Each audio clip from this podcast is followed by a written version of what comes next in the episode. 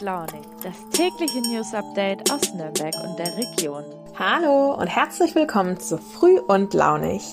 Wir haben heute Dienstag, den 3. Mai 2022 und die News des Tages bekommt ihr auch heute von mir, Hitschran. Nachdem ihr mich in der gestrigen Folge lange hören durftet, habe ich heute gleich drei Kolleginnen und Kollegen zu Gast. Und da wir ein volles Programm haben, rede ich heute mal nicht um den heißen Brei und stelle euch die Themen des Tages vor. Telefonphobie, die Pünktlichkeitsstatistik der Bayerischen Eisenbahngesellschaft und das Wetter. Manche Telefonate verschiebt man gerne bis zum geht nicht mehr. Da schreibt man doch lieber über WhatsApp oder ähnliche Messenger-Dienste. Doch liegt es nur an der Bequemlichkeit? Meine Kollegin Anne-Sophie Reis aus dem Ressort Leben hat sich mit der Angst vor Telefonaten auseinandergesetzt. Hallo Anne, wie macht sich denn die Angst vor dem Telefonieren bemerkbar? Hallo Hitschran. Also die Angst vor dem Telefonieren macht sich eigentlich bemerkbar wie jede Angst auch. Man ist nervös, man zittert und vielleicht wird man schwitzig. Der eine hat vielleicht eine brüchige Stimme oder verhaspelt sich öfter im Gespräch. Meistens möchte man dann diese Situation vermeiden und schiebt sie entweder vor sich her oder man sucht eine Alternative, wie zum Beispiel einen Kontakt über WhatsApp oder andere Messenger. Und wovor haben die Betroffenen Angst? Prinzipiell ist es ganz unterschiedlich, wovor man beim Telefonieren Angst haben kann. Man kann sich zum Beispiel vor seinem Gesprächspartner fürchten, weil man Angst vor der Person an sich hat. Man kann sich aber auch vor einem Thema fürchten. Zum Beispiel, wenn man schlechte Nachrichten erwartet oder beim Arzt anruft und eine Diagnose erwartet. Diese Art von Angst passiert jedem Mal und ist ganz normal. Wenn man aber eine Angst vor dem Telefonat hat, die allgemeiner ist, liegt das oft an sozialen Ängsten. Betroffene haben dann ein Problem mit dem direkten Kontakt über das Telefon. Sie fühlen sich in diesem Gespräch dann schnell unvorbereitet und fürchten, dass ihr Gesprächspartner sie dann bewertet oder wegen kleiner Fehler wie zum Beispiel Versprecher ablehnt. Und diese Angst vor der Ablehnung ist meistens ein sehr großer Faktor dabei. Liegen die Ängste an der Generation Smartphone? Sind wir nur noch Textnachrichten gewohnt? Also erstmal soziale Ängste sind kein Problem der Smartphone-Generation. Sie können Menschen jeden Alters betreffen, also quasi jung und alt. Meist ist es aber so, dass soziale Ängste zum ersten Mal verstärkt im jüngeren Alter auftreten und deswegen könnte es den Eindruck erwecken, dass gerade die jüngere Generation größere Probleme damit hat. Aber was am wichtigsten ist, ist, dass der Umgang mit den Ängsten im jungen Alter prägend dafür ist, wie man im späteren Alter dann damit umgeht. Dabei ist es aber auch wichtig, dass man schaut, dass man soziale Ängste nicht mit mangelnder Sozialkompetenz gleichsetzt, weil das sind auch zwei ganz verschiedene Paar Schuhe. Du hast ja auch mit Professor Dr. André Pittig von der Friedrich-Alexander-Universität gesprochen. Was kann man denn gegen eine Telefonphobie machen? Ja, wichtig ist es da, zwischen der Angst und einer Phobie zu unterscheiden. Der Herr Professor Pittig hat schon erklärt, dass es in den meisten Fällen keine ausgeprägte Angst ist vor dem Telefonieren, sondern mehr eine Schüchternheit. Da kann es den meisten Menschen helfen, Telefonieren zu üben und sich bewusst zu machen, dass der Gesprächspartner Pausen oder Versprecher gar nicht so stark im Gespräch wahrnimmt, wie man selber zum Beispiel, falls er sie überhaupt bemerkt, muss man dazu sagen. Außerdem macht jeder mal Fehler und da sind die meisten Leute auch sehr nachsichtig, weil jeder weiß, es ist manchmal nicht ganz einfach im Gespräch. Sollte es aber so sein, dass die Angst so stark ist, dass man nicht mehr dagegen ankommt und auch einfach Lebensqualität verloren geht, weil man sich andauernd vor Telefonaten fürchtet, dann sollte man unbedingt zu einem Arzt gehen und sich untersuchen lassen, ob es da sich nicht wirklich um eine soziale Angst handelt, die dann behandelt werden könnte.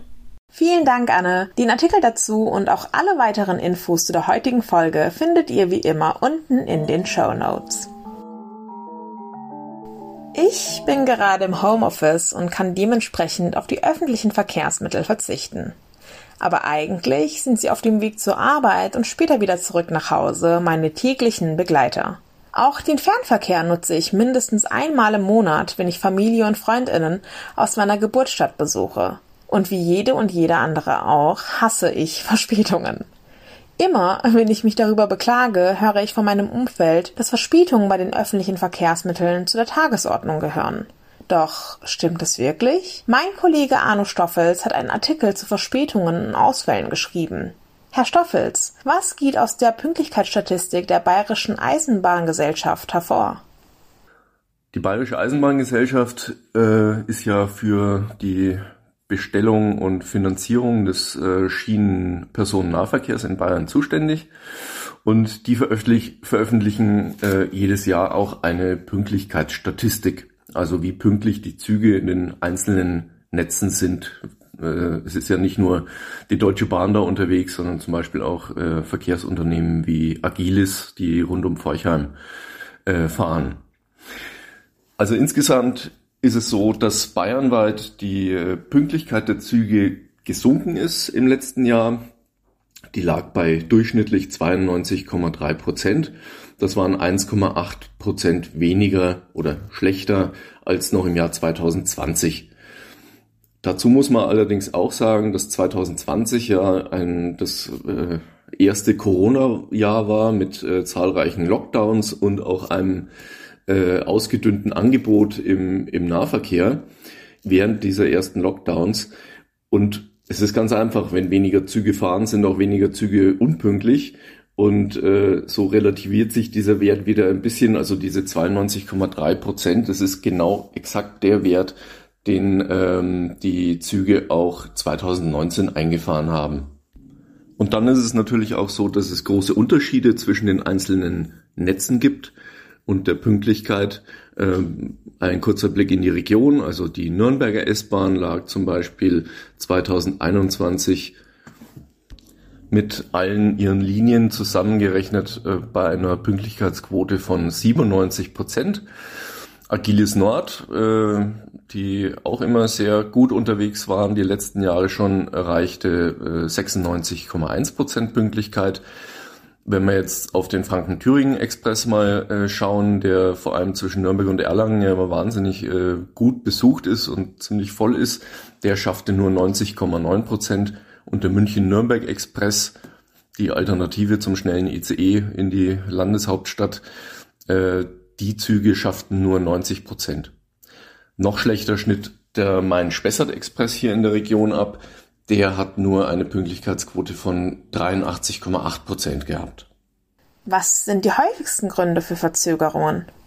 Also zu den Gründen für die äh, Verspätung, da ist es so, dass es seit Jahren eigentlich immer die, die gleichen Gründe sind, die da vorliegen. Hauptsächlich zum einen äh, liegt es an der äh, an Störungen in, bei der Infrastruktur, also eine Weiche geht nicht oder ein Lichtsignal ist ausgefallen oder an Bahnübergängen äh, geht die Schranke nicht, solche Dinge.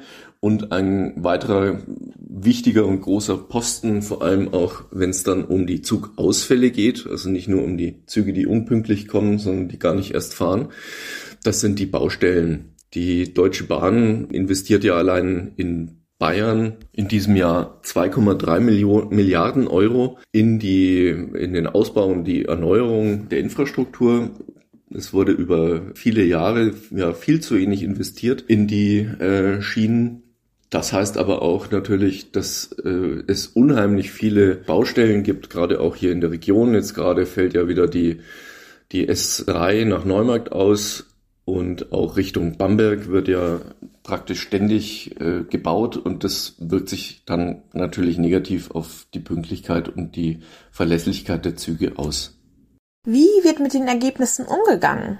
Es ist nicht so, dass diese Statistik einfach nur jedes Jahr rausgegeben wird und dann passiert nichts weiter damit, sondern zum einen ist es natürlich eine Information äh, für die Öffentlichkeit, äh, wie die, wie die einzelnen Eisenbahnverkehrsunternehmen auf der Schiene so abschneiden. Aber für die hat das schon Konsequenzen. Es ist also so, dass jedes Eisenbahnunternehmen in jedem Netz sowohl monatlich als auch jährlich einen äh, vertraglich mit der Bayerischen Eisenbahngesellschaft vereinbarten Prozentsatz pünktlicher Züge vorweisen muss. Also diesen Monats- und Jahresschwellenwert, der wird bei Vertragsabschluss vergeben. Äh, es ist ja so, dass die Bayerische Eisenbahngesellschaft eben diese, diese einzelnen äh, Netze äh, regelmäßig ausschreibt und dann gewinnt ein Eisenbahnunternehmen und macht dann darauf in der Regel so zwölf Jahre lang einen Betrieb. Und schon bei Vertragsabschluss wird festgelegt, wie hoch die Mindestpünktlichkeit sein muss. Und wenn die nicht erreicht wird, oder Züge auch komplett ausfallen, dann müssen die Unternehmen ähm, sogenannte Pünktlichkeitspönalen zahlen. Also nichts anderes im Prinzip als eine Strafe. Ihnen wird dann von der BEG wieder Geld abgezogen. Und das soll eben ein Anreiz sein, die Züge möglichst pünktlich fahren zu lassen. Vielen Dank, Herr Stoffels. Ein Blick in die Wetter-App sagt manchmal überhaupt nichts aus.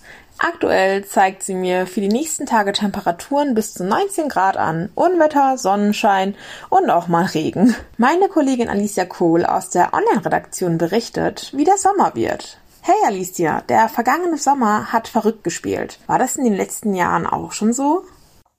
Hi, äh, genau, der Sommer 2021 war nicht wirklich sommerlich, äh, sondern war eher geprägt von Unwettern und frischen Temperaturen. Und dazu kam dann auch noch das Jahrhundertereignis, die Flutkatastrophe in Rheinland-Pfalz und Nordrhein-Westfalen.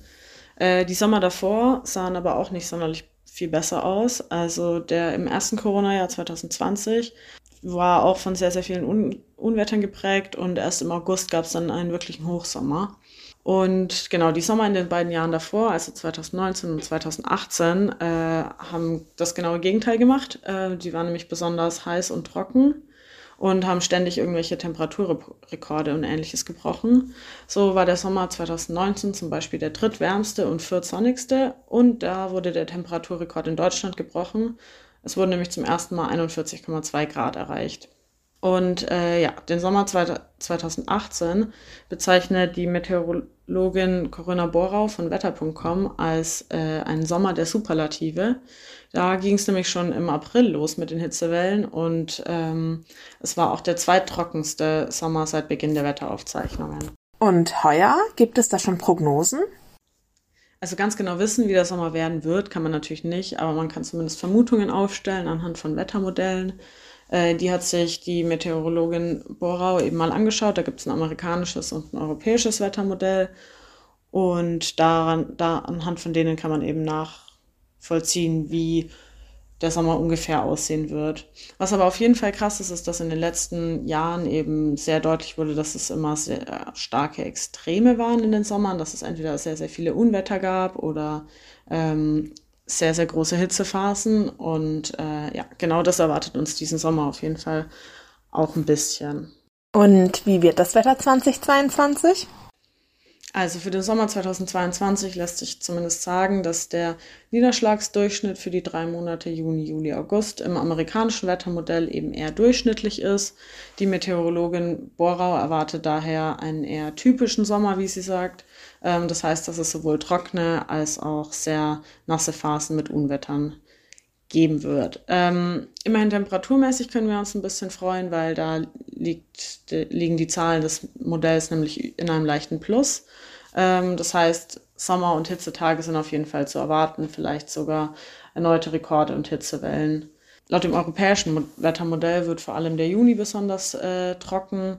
Da haben wir im Süden Deutschlands auch ein bisschen mehr Glück als die im Norden. Da wird der Juli nämlich schon wieder nass. Bei uns hier bleibt es da aber noch trocken. Die ersten kräftigeren Unwetter und Tiefs sind dann erst im August zu erwarten, aber das heißt nicht, dass im Juni und Juli gar keine Unwetter oder gar keine regnerischen Tage stattfinden werden. Grundsätzlich ist er aber eher, sind die beiden Monate bei uns zumindest in der Region eher trocken. Also, wenn wir ein bisschen Glück haben, wird der Sommer zumindest besser als der im letzten Jahr. Liebsten Dank, Alicia. Damit geht auch eine weitere Folge von Früh und Launig zu Ende. Ich hoffe sehr, dass ihr die Themenauswahl interessant fandet. Wir hören uns morgen wieder. Bis dahin, bleibt gesund. Servus!